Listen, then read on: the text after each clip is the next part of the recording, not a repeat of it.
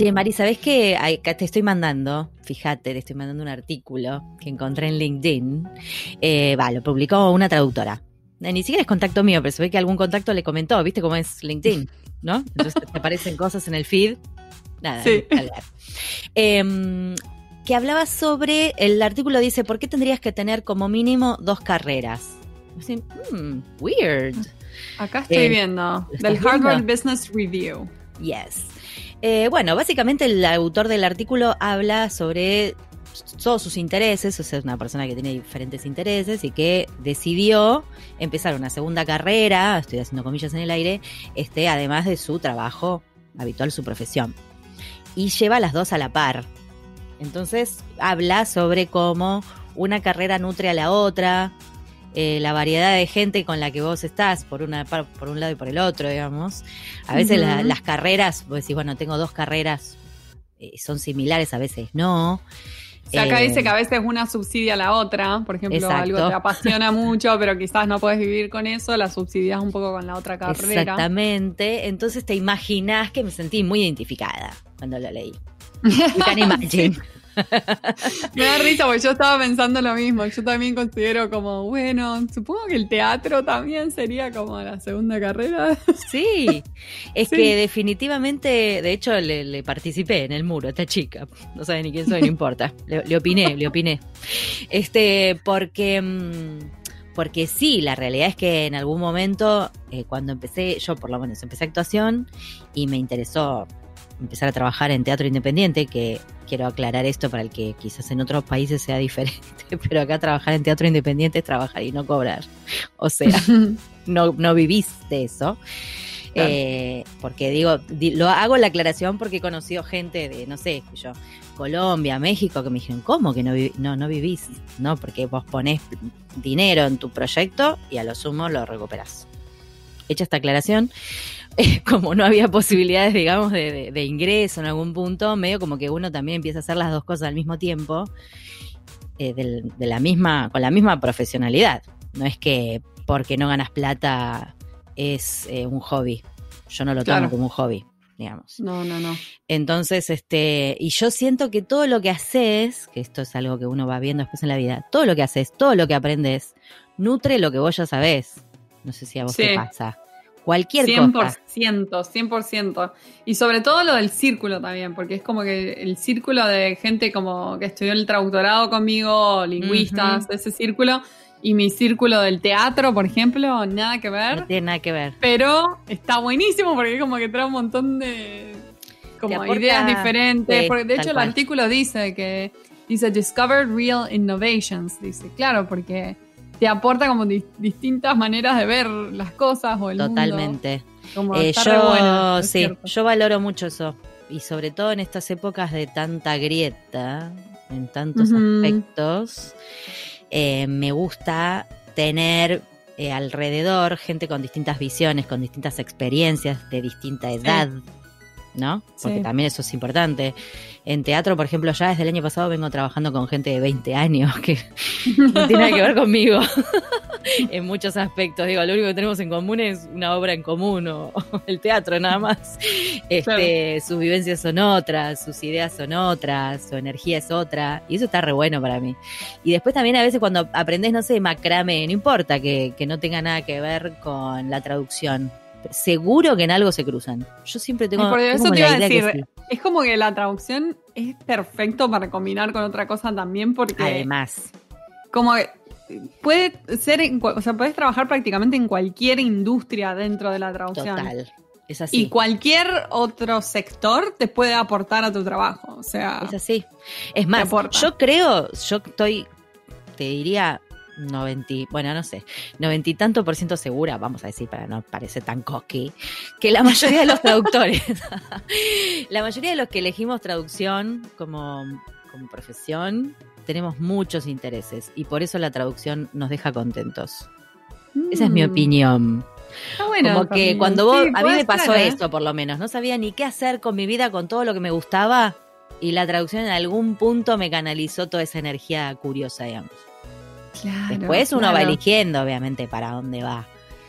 Bueno, acá el artículo termina, estoy leyendo la última frase que dice algo así, dice, When you follow your curiosities, you will bring passion to your new careers, which will leave you more fulfilled.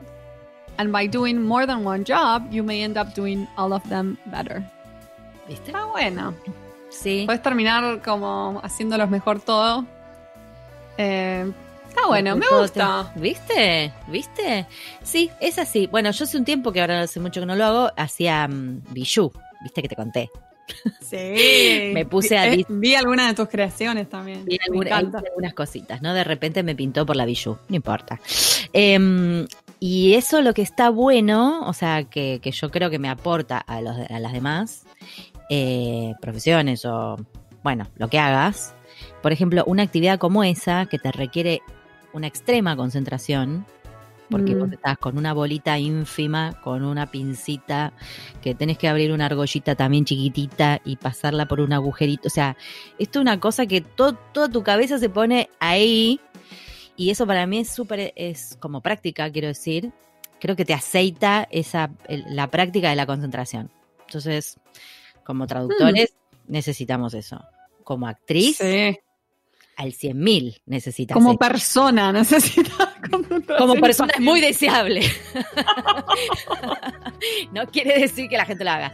Yo, particularmente, que soy sumamente dispersa, porque soy bastante dispersa naturalmente, este, para mí es una práctica maravillosa, es como de repente, y además te, calla la cabeza, se lo quiero comentar. Ayuda a, enfocarte, claro. Te calla la cabeza, no estás pensando en otra cosa, te, es como, yo siento que es como que estás em, como si estuvieras este, ejercitando un músculo. Lo que pasa es que el mm. músculo es más tangible, ¿no? Pero la concentración también es como un músculo. Porque en definitiva, si vos tenés que. ¿no? Estar haciendo una cosa y solamente esa cosa, y no estar pensando que si te suena el celular, o viene alguien, o lo que sea, eso se ejercita también. Eh, lo hace muy bien a la mente también. Total. Sí, creo que yo era una persona más recreo. cuando hacía eso. Estoy pensando, voy a tener que volver. bueno, nada. Eh, me pareció muy interesante el artículo, qué sé yo, para compartirlo contigo. ¿Mm? ¿Te gustó? Me encantó. Gracias por compartirlo. Ay, no hay, de qué. bueno, ya después de todas estas pavadas que decimos siempre, podemos pasar a nuestra entrevista de hoy, que está buenísima. La verdad que estoy como. buenísima. Re fascinada, re fascinada con este entrevistado eh, que es este, mm, bueno, eh, español, pero dedicado al manga japonés. Hermoso. Muy específico y muy fascinante. Esperemos que les guste mucho. Adelante.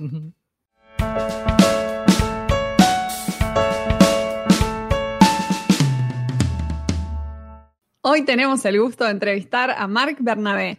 Él es traductor e intérprete de japonés, con especial hincapié en la traducción de manga y anime, campo en el que cuenta con un bagaje de cientos de volúmenes y episodios traducidos desde el año 2000. Además, es especialista en didáctica de la lengua y cultura japonesas para hispanohablantes. Entre sus obras destaca la colección Japonés en viñetas de Norma Editorial. Es fundador y director de una empresa de traducciones e interpretaciones y en su faceta de traductor ha sido galardonado con varios premios durante su carrera y ha traducido más de mil tomos de manga hasta el momento. Mark, es un placer tenerte aquí con nosotras en Pantuflas. Bienvenido. Bienvenido. Para mí, es un placer también estar aquí. Qué bueno, sabés que, que, cuando te encontramos, porque yo te cuento, que en el podcast tenemos una, una stalker oficial ¿no? Entonces, cada vez que vamos encontrando, no sé, artículos o nombres de traductores, ella estoquea, busca, busca, busca, busca, a ver cómo, cómo contactarlos. y a nosotros nos encantó, la verdad, tu perfil, ninguna de las dos, creo que Mari tampoco, ¿no? No sabes nada de manga y anime. ¿verdad? estaba diciendo que en realidad, sorpresivamente, sí sé algo de manga ah, Cuando era chica teníamos, leíamos eso con mi hermano, así que sí, sí, sí. Bueno, no, copa, yo, soy, yo, soy yo la única que no sabe nada, nada, nada de nada. Y hace, creo que el año pasado tuve que hacer algo para una serie que era justamente basada en un manga y tuve mm. que investigar un poco.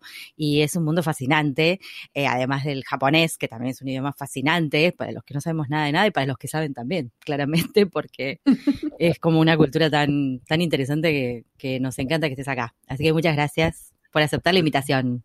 Que menos, a mí me encanta pues compartir y, la verdad que con, compañeras traductoras todavía será más interesante seguro.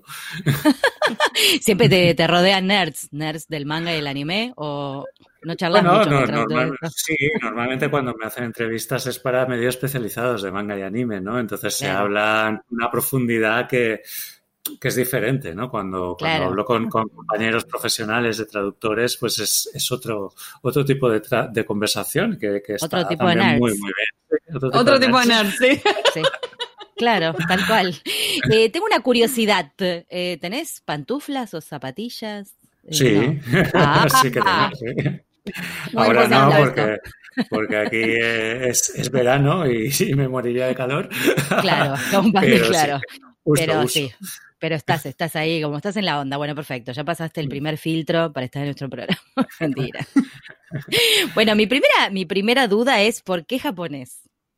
¿Por qué japonés? Pues es una buena pregunta, porque yo también me lo pregunto muchas veces. Y es que, empezando por la conclusión, ¿no? Eh, probablemente creo, en medio en broma, que en una vida anterior fui japonés. Me explico. Mm. Mm, siempre me ha llamado la atención Japón y no sé por qué. No, no tengo una explicación. Entonces sí, para mí que fue de otra vida. Sí, nadie de mi familia, nadie, nadie, nadie tiene nada que ver con Japón. Así que, ¿por qué? ¿Por qué me atrae Japón y por qué me atrae, trajo el japonés en su momento? No lo sé, es una cosa natural. o sea que vino antes que el, que el manga y el anime, digamos, no es que te, te atrajo porque empezaste a leer o paralelamente, porque en, la época en la que yo era adolescente estaba en la televisión de España, había muchísimas series de anime y, me gustaban, pero es una cosa generacional, a toda mi generación le gustan. Entonces, a mí me llamaba mucho la atención todo ese mundo diferente de, Japón, el japonés, todas esas, esas, letras que salían extrañas, ¿no? Esos jeroglíficos, ¿esto qué es? Ah, y yo creo que iba conjuntada una cosa con la otra, tal vez. No, no sabría decir qué era primero, si el manga o, el o Japón en sí. Claro, claro, pero por alguna razón te sentiste atraído hacia eso. Así es. A la cultura. Wow. Qué loco. Y contanos específicamente de, traducir manga y anime. ¿Cuáles son los principales desafíos? Bueno, de desafíos puedes encontrar muchos, eh, pero es una perogrullada, pero el, manga está escrito en japonés. Entonces, eh, esto, aunque parezca una, tontería, es, es un gran escollo porque el propio idioma japonés tiene unas, una idiosincrasia que ya hace que sea diferente traducir del japonés que de otros idiomas, ¿no? Entre otras cosas, es mucho más compacto que el español. En, poquito, poquito espacio se puede decir muchas cosas por, la propia eh, compactación del idioma, ¿no? Eh, el hecho de que escriben al revés eh, y, verticalmente, o sea, en vez de, derecha, de izquierda a derecha, escriben de, derecha a izquierda y en vertical. Esto también supone un problema a la hora de traducir. Ay, no, eso me parece como como terrible. Siento que, que uno tiene que hacer como una especie de partición en la cabeza para pasar de un idioma al otro.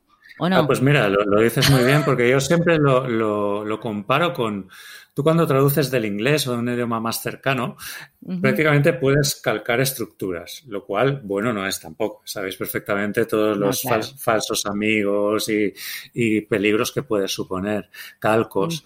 Mm. En japonés no ocurre porque es un idioma demasiado diferente del nuestro, entonces yo lo comparo con un puzzle.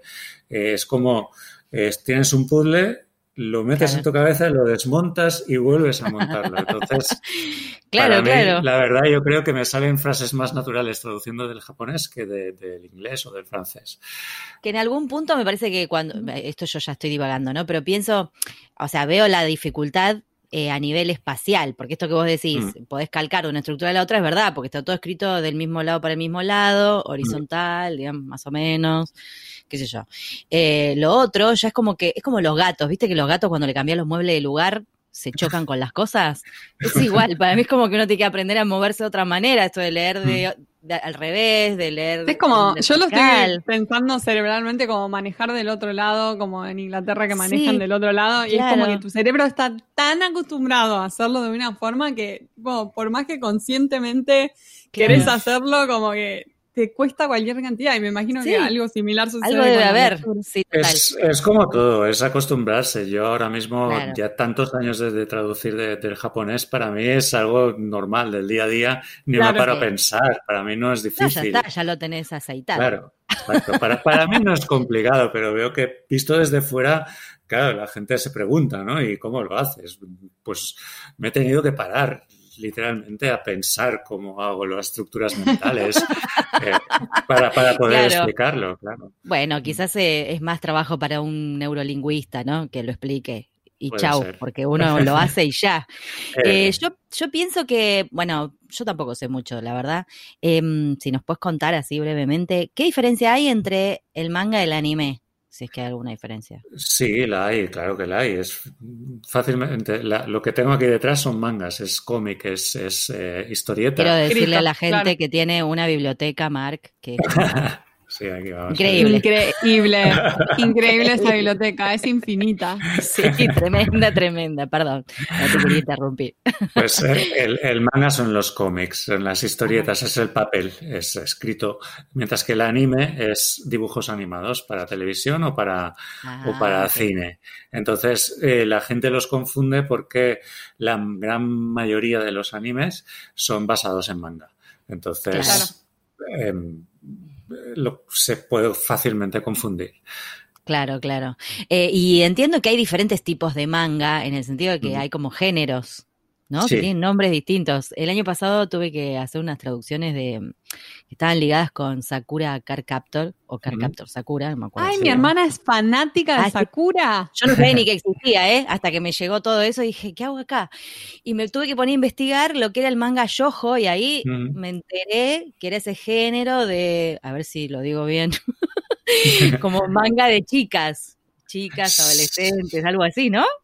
Sí, sí, hay muchos. La, palabra más técnica es demografías. Porque géneros sería pues de acción o de misterio o de ciencia ficción. Ah, ok. Es más, eh, a, quién apunta?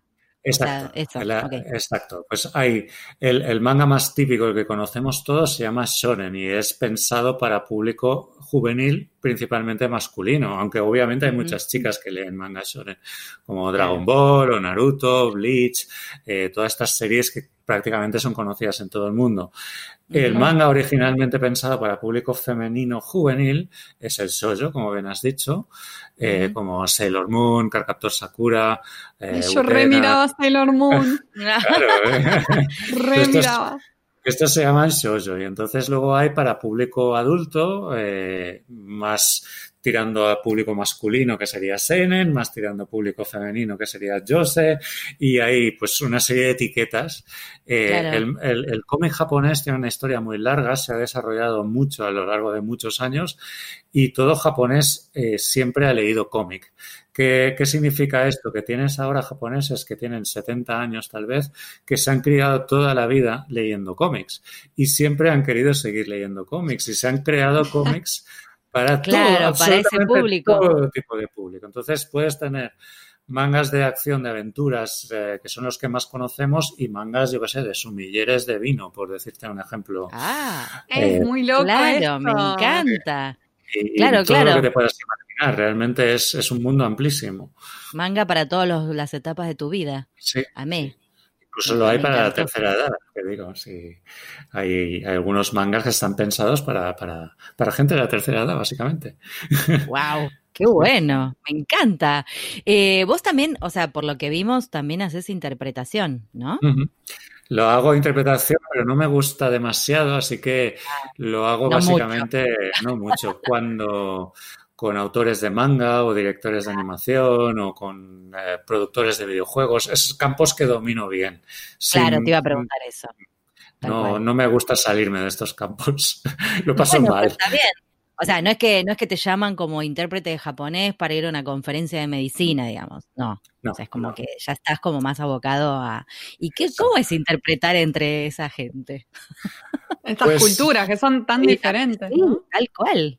¿Cómo es interpretar como el hecho de interpretar o como que te sientes? Eh, porque el sí, hecho de... como interpretar entre las dos culturas y además en ese ah. ambiente que digo, no es, digo, para vos es re, familiar, pero debe tener sus características. Hombre, tiene muchas características muy, muy propias y muy marcianas. ¿eh? Hay mucha gente que dice, pero estos japoneses, ¿no? Los del manga especialmente tienen una forma de ser que es muy especial y que, mm.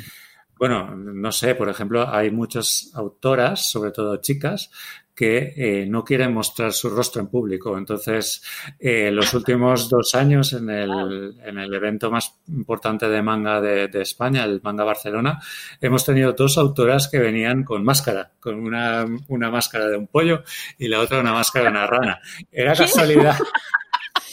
Entonces, cuando lo cuentas a alguien que, viene de fuera, dice, ¿por qué no quieren mostrar el rostro? Bueno, pues porque son así, son de gente tímida, no quieren que su rostro sea público, eh, no quieren que lo reconozcan, porque la gente más famosa del manga llega a ser gente pública. ¿eh? claro. o sea, eh, pero vos, vos, vos estás en esa, en esa, mm, en ese evento y ya sabés que la cabeza de pollo está el autor, está la autora. Sí, sí, claro, Lo que pasa es que no, después no la vas a reconocer por la calle, pero claro. yo, sí, porque la, la, la, veo a esa persona cuando está sin la cabeza de pollo, pero, pero no, no, no, no, permiten que se hagan fotos. Hay, hay algunos autores que sí quieren, sí pues, están dispuestos a mostrarse en público, pero después prohíben que se le haga fotos. ¿Cómo controlas a un montón de, nerds para que fanáticos, claro. Mucha seguridad hay que poner ahí. Pues curiosamente no, porque el público del manga es un público extremadamente respetuoso y, de verdad es un orgullo decir que nunca se ha, habido ningún problema. Entonces, ah, qué maravilla. Bueno, a veces es una gran diferencia con otros públicos. Sí, sí, sí. sí. Mucha, mucha. Es, es, no quiero decir realmente públicamente, el público del manga es ejemplar, en realidad. ¡Wow! Mm. qué genial, qué genial. Mark, ¿y ahora también das clases, enseñás? Bueno, eh, tenemos, digamos que, una empresa de traducciones que se llama Daruma Service Linguistics y hace cinco años eh, iniciamos un pequeño centro cultural japonés llamado Spideruma. En este centro cultural de, Japón, eh, entre otras actividades, se dan clases de japonés. Yo personalmente no las doy porque, bueno, me gusta más traducir, la verdad. Ah, pero sí que tenemos profesores, tenemos muchos alumnos y, la verdad que es un gusto poder contribuir de esta forma. Y la gente, eh, de curiosa nomás, la gente llega interesada también por esto del manga y anime, porque siento que hay mucho interés también de la, por la cultura japonesa y el idioma japonés a través de este arte. sí. Yo tal vez soy de las primeras generaciones que realmente nos interesamos por Japón directa o indirectamente gracias al manga y al anime. Eh, antes, antes de esto eran artes marciales o artes tradicionales como bonsai, kebana, ceremonia del té. Eh, pero de, un tiempo a esta parte, un porcentaje altísimo de los que quieren aprender japonés lo hacen porque les ha llamado la atención o les gusta el manga, les gusta el anime, les gusta la cultura japonesa y quieren introducirse en esto, ¿no? Y nosotros en, en Spider-Uma tenemos la filosofía, como somos traductores de manga y anime, eh, y sabemos, y en nuestras propias carnes tenemos esta experiencia de querer aprender japonés, pues para disfrutar de todo esto que nos gusta, disfrutar de Japón y disfrutar de todos los productos culturales japoneses, ya nuestras clases ya directamente están enfocadas a este tipo de público. Con lo cual, la gente que nos viene a Spideruma para recibir clases ya es de este perfil. Eh, raramente tendrás una persona que no le interesa para nada el manga del anime en nuestro, en nuestro círculo, ¿sabes? Claro. yo le contaba en el off, le contaba a Mark que em, yo con mis hermanos éramos, nos encantaba el, manga y el anime y como que nos pegó un montón en esa época, en el fines de los 80, principios de los 90, como que era a thing en Argentina, como que llegaba mm. mucho, mucho de Japón, muchos dibujitos mucho manga. Eh, sí, como que a mí me, personalmente me marcó un montón. Sí, sí, ahora probablemente más, ¿eh? en Argentina, bueno, en todos lados. Sí. bueno, claro, yo, yo soy más grande, me parece, que vos, Mari, y a mí no. Se ve que vino después. No. O sea, mi hermano era como muy fan de Massinger, Massinger Z, ponele. Y yo ya era más grande y como que nunca me enganché mm. con eso. Entonces, yo, no, yo enganché toda la onda de Sailor Moon, Candy Candy, Conan, El Valiente, todos, todos eso lo veíamos, sí. Mm. Qué bueno. Rama y medio, éramos re fans de Rama y mm. medio. Qué bueno. Eh, bueno, acá tengo, acá me cuentan por la cucaracha, como se dice acá en la tele, en, Argentina, que ganaste unos cuantos premios Expo Manga. Sí. 2010, 2011, 2012, ¿eh? y Héroes Comic, eh, no, Héroes Comic Con Madrid. ¿Qué son esos premios? ¿Quién los da? pues, eh, de hecho, es, el mismo evento, lo único que cambia de nombre. Ah, es, el, bueno, no, técnicamente no, porque Expo Manga era, ah. ahora se llama Héroes Manga y Expo Comic ahora se llama eh, Héroes Comic. Entonces, es un poco diferente. Héroes Manga, el premio era para, bueno, persona destacada del mundo del manga, mientras que en Héroes Comic con eh, el premio, yo creo que es el otro, evidentemente, me hizo mucha ilusión, y, evidentemente, pero el de Héroes Comic Con un poco más, porque premiaban eh, al mejor traductor de cómics en español. Ah, ya, no, ya, no solo de manga, sino en todo. Y había todos mis, digamos, conominados, todos ellos eran, no había ningún otro de manga, ¿no? Y el hecho de, que me lo dieran a mí esos premios por encima de otros traductores de, pues de cómics de americanos o cómics franceses o lo que sea, pues le suma un plus, ¿no? Sí, alto premio. Muy Felicitaciones, Marc. O sea, que vos, o sea que vos también sos famoso, pero no vas con cabeza de chancho y cosas raras Ya te conocen la cara. soy, soy conocido en un ámbito muy reducido. Ay, por eso no tenés miedo, no tenés miedo. Pero esto, digamos que es, un evento de, de cómics que se celebra en Madrid y es el único que yo sepa, es el único premio que existe en referente a cómics, de traducción de cómics, que existe en España. Entonces, no, no hay ninguno más. Claro. Eh, no, y ya que haya un premio para el traductor me parece hermoso. Sí, es no muy sé cuánto hace que existe ese premio, pero la verdad que está bueno, alguien se dio cuenta. Sí, sí. es nuestro trabajo. estos, premios eh, se dan por votación popular, es la gente quien, quien vota, ¿no? Entonces, ya en Francia existe un premio de traducción de manga que se llama Conisi, el premio Conisi, que es eh, más serio en el sentido de que son otros traductores los que valoran la traducción. Eh, ah. Entonces, un, premio como este sí que me gustaría mucho competir porque no creo que yo sea el mejor traductor de manga, eh, en España al menos. Yo creo que hay, hay traductores que, están al mismo o mayor nivel que yo. Lo único que a mí tengo la sensación de que estos premios me los han dado por ser buen traductor, efectivamente, pero también porque soy una persona más pública que otros traductores. Entonces, me gustaría que hubiera una especie de equivalente al premio Conisi que realmente se valorara el trabajo de traducción y las soluciones que, estás dando para según qué problemas. Esto me gustaría que se valorara y, y, es efectivamente un premio que da al público, es muy valioso, pero el público no sabe, no sabe valorar la, calidad de una traducción. No, claro, un jurado como más, este, más especializado, ¿no? Que, que, vea más profundamente el trabajo que hay atrás. Igual está lindo que el público elija. el People's Choice Award está bueno también. Es, es precioso, es precioso y es muy bonito pero ya te digo que también me gustaría un, premio realmente de gente que sabe valorar. ¿eh? ¿Están escuchando, people? Estamos esperando ese premio para Mark, por lo menos. los que lo nominen. Exacto, ahí sí. Y que entonces, en buena lid, a ver quién gana. Claro, claro, tal cual. Mark, y contanos sobre los libros que escribiste y que adaptaste también. Bueno, el, primer libro que hice se, titula Japonés en viñetas y es un curso de japonés eh, a través del manga. Eh, ah. empezó como una serie en una revista de manga y, yo tomaba ejemplos de, de, manga para ilustrar las diferentes cosas, aspectos gramaticales que estaba enseñando.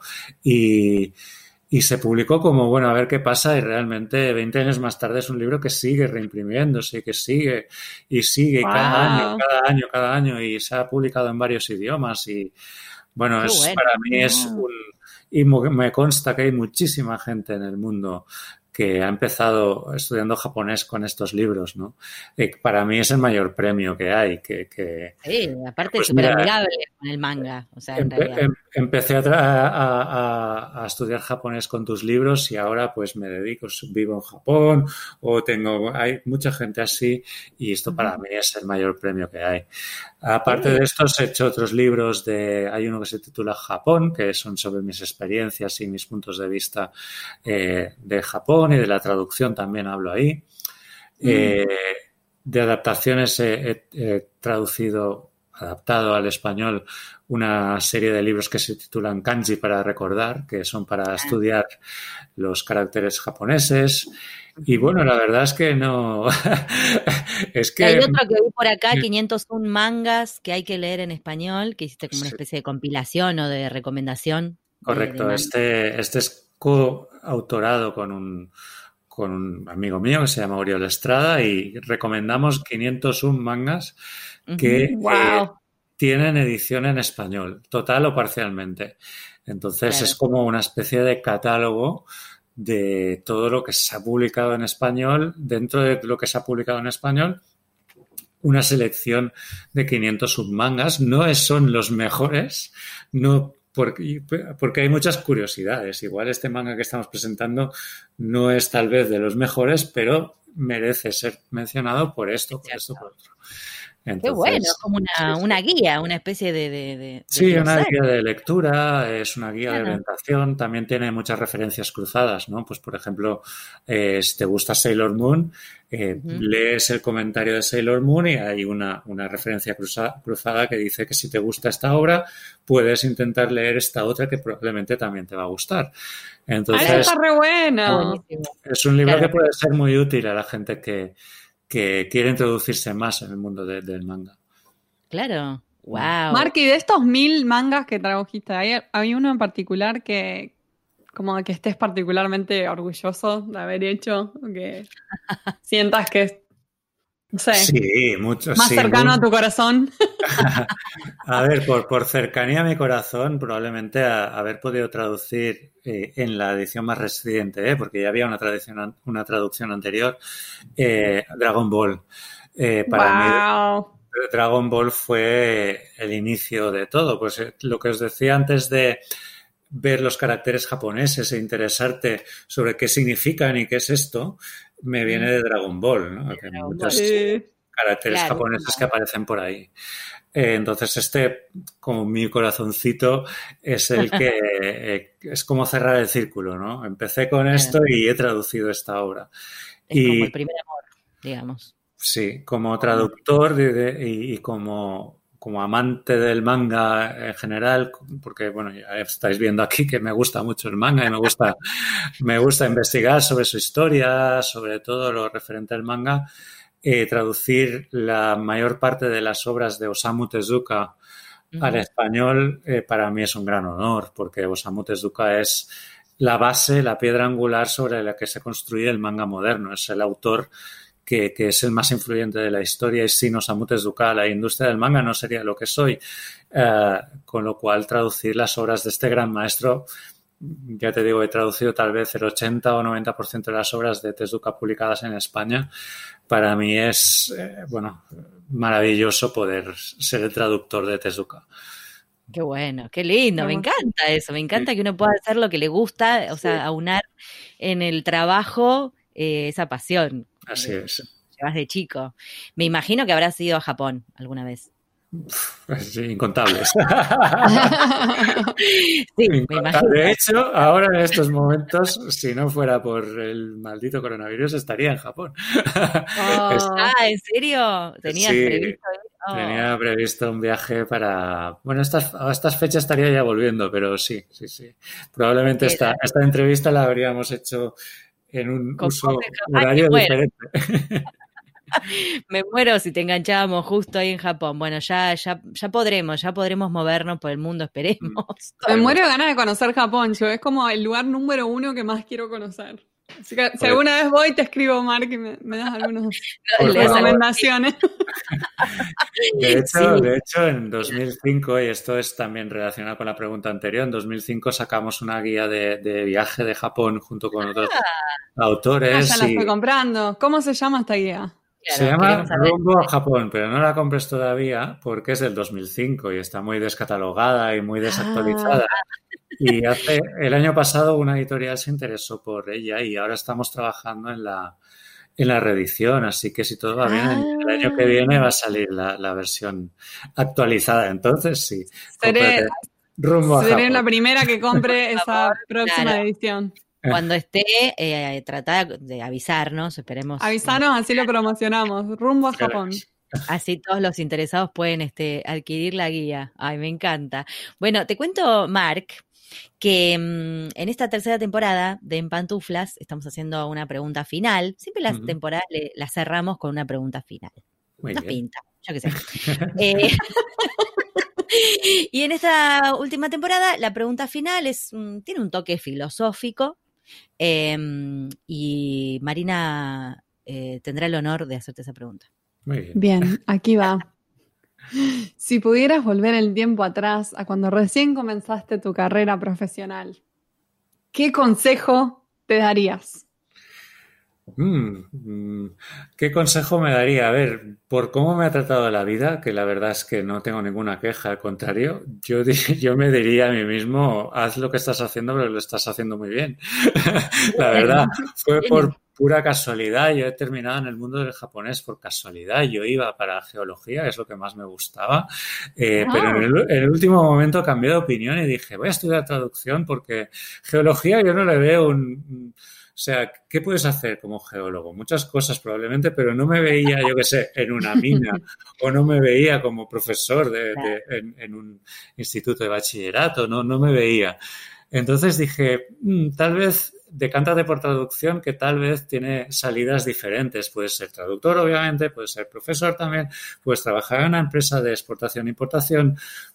No sé, le cambié de opinión en el último segundo, ¿no? Y, Menos mal.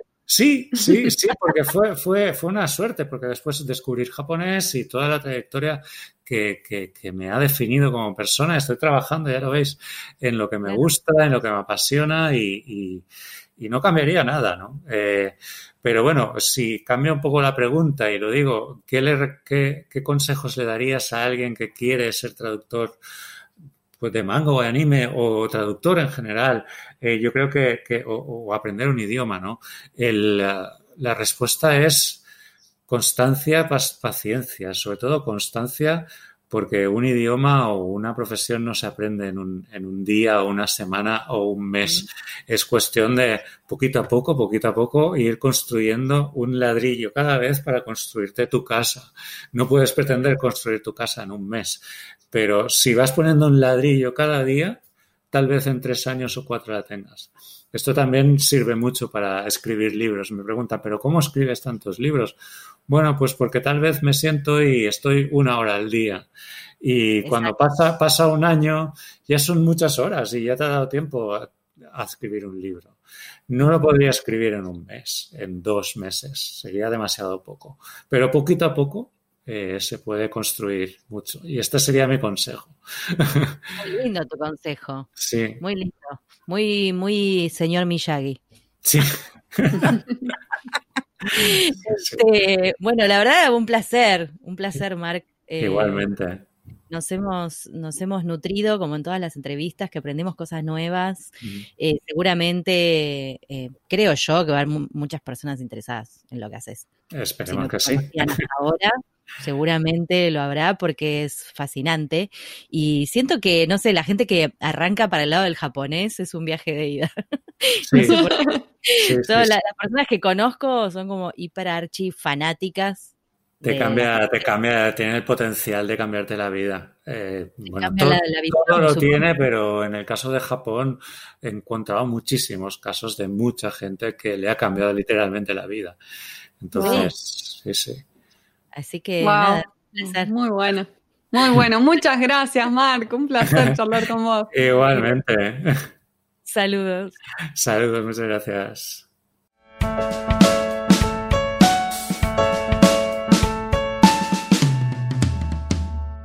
Y ahora con ustedes, el momento catártico del programa. Los invitamos a escuchar al traductor karaoke.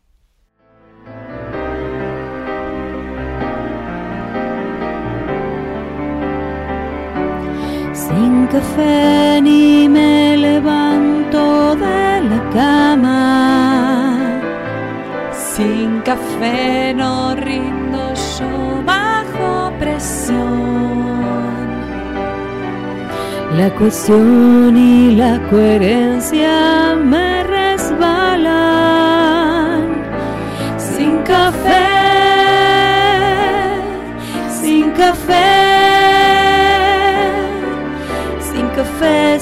como un zombie sin cerebro. Yo no puedo traducir ni razonar. Sin café, la oficina me da vueltas. Todo lo que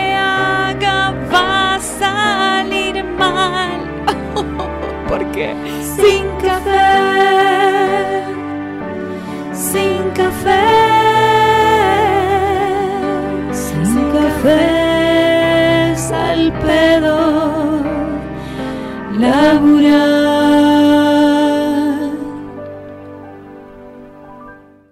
Este fue un nuevo episodio de En Pantuflas, patrocinado por nuestro amigo fiel, MemoQ. Si sos tan fan de MemoQ como nosotras, aprovecha el 45% de descuento exclusivo para podcast escuchas. Anota este código, CAM-pantuflas45. Podés encontrar todos los episodios del podcast en nuestra página en guiondelmediopantuflas.com y suscribirte para escucharlos apenas salen en iTunes, Spotify y Google Podcast. Prohibí sorpresión en la Argentina, en Los Ángeles, Marín, Buenos Aires, Pantuflas al virus.